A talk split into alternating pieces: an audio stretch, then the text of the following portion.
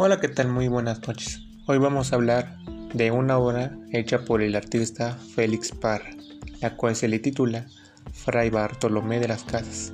Comencemos.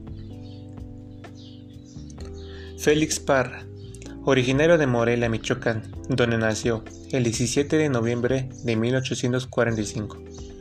Félix Parra Hernández comenzó estudios de dibujo a los 16 años en el Colegio de San Nicolás bajo la guía del pintor Octaviano Herrera, quien fue discípulo del artista catalán Pellegrín Clavé en la Ciudad de México, considerado el mejor pintor académico en la transición de los siglos XIX al XX, uno de los primeros artistas en realizar obras con temas históricos que están vinculados a la época de la conquista, que contribuyeron a dar identidad a la pintura nacional destacado retratista y paisajista, además de ser maestro de Diego Rivera. Son algunos de los atributos del creador michoacano Félix Parra Hernández.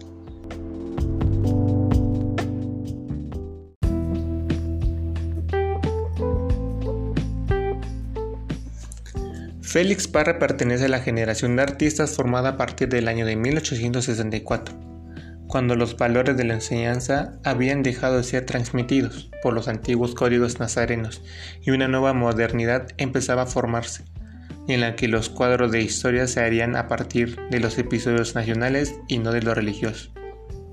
Parra ingresó a la academia en 1864 y expuso sus primeras copias en 1865, obteniendo su primera pensión en cuatro años más tarde, ya instaurada la República. Su primer gran éxito, Galileo, en la Universidad de Padua, demostrando las nuevas teorías astronómicas, fue mostrada en la exposición de 1873. Fue en la siguiente exposición bianual, la de 1875, cuando presentó un cuadro histórico de enormes dimensiones con Fray Bartolomé de las Casas como figura principal.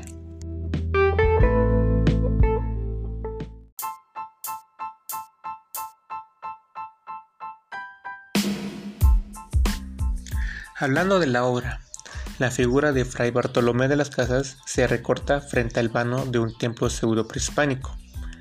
Tiene el rostro ligeramente levantado y la mirada se dirige hacia el cielo. Se lo observa envejecido y su amplia frente deja ver una calvicie pronunciada. Una cabellera rizada y entrecana completan su afable fisonomía mañana de luz. Lleva el hábito de la orden dominica. El sayal de color claro contrasta con la capa café oscuro, cuyo ruedo es levantado suavemente por el viento. Tiene los brazos cruzados sobre el pecho y en la mano derecha sostiene un crucifijo.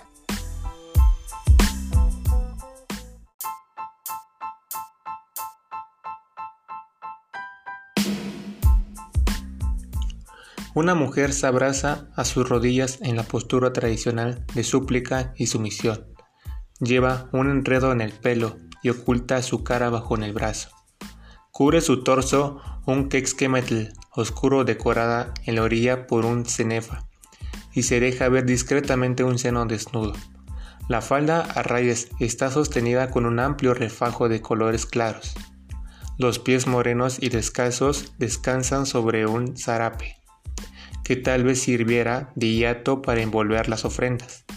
Del lado opuesto, dibujado en escorzo, yace el cadáver de un indígena de cuya cabeza mana la sangre. Su rostro apacible tiene los ojos cerrados y la boca entreabierta. No muestra un rictus de muerte declarado. Viste su cuerpo moreno en un taparrabo sostenido con una faja.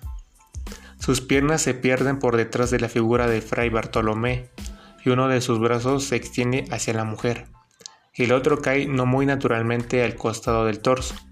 El triángulo formado por las tres figuras atrae la atención del observador y conforma los primeros planos.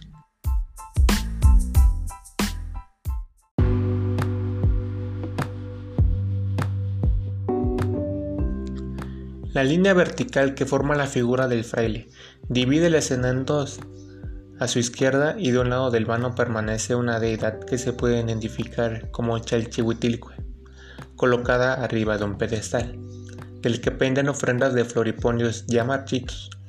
La mujer seguramente portaba como ofrenda una olla, y tal vez, como signo de su trabajo, un uso en su malacate, con el hilo desmadejado. El lado opuesto de la fachada del templo se encuentran los relieves que se adornan la fachada del edificio, que son una suma de estilos decorativos, que para ello el autor utiliza grecas y glifos de diversos motivos de las culturas mixteca y azteca, que están mezcladas con alguno de sus propias inventivas, por lo que no corresponde en realidad a ningún edificio en particular. El dintel del templo se observa ahumado, como si la ruina del mismo hubiera empezado con un incendio.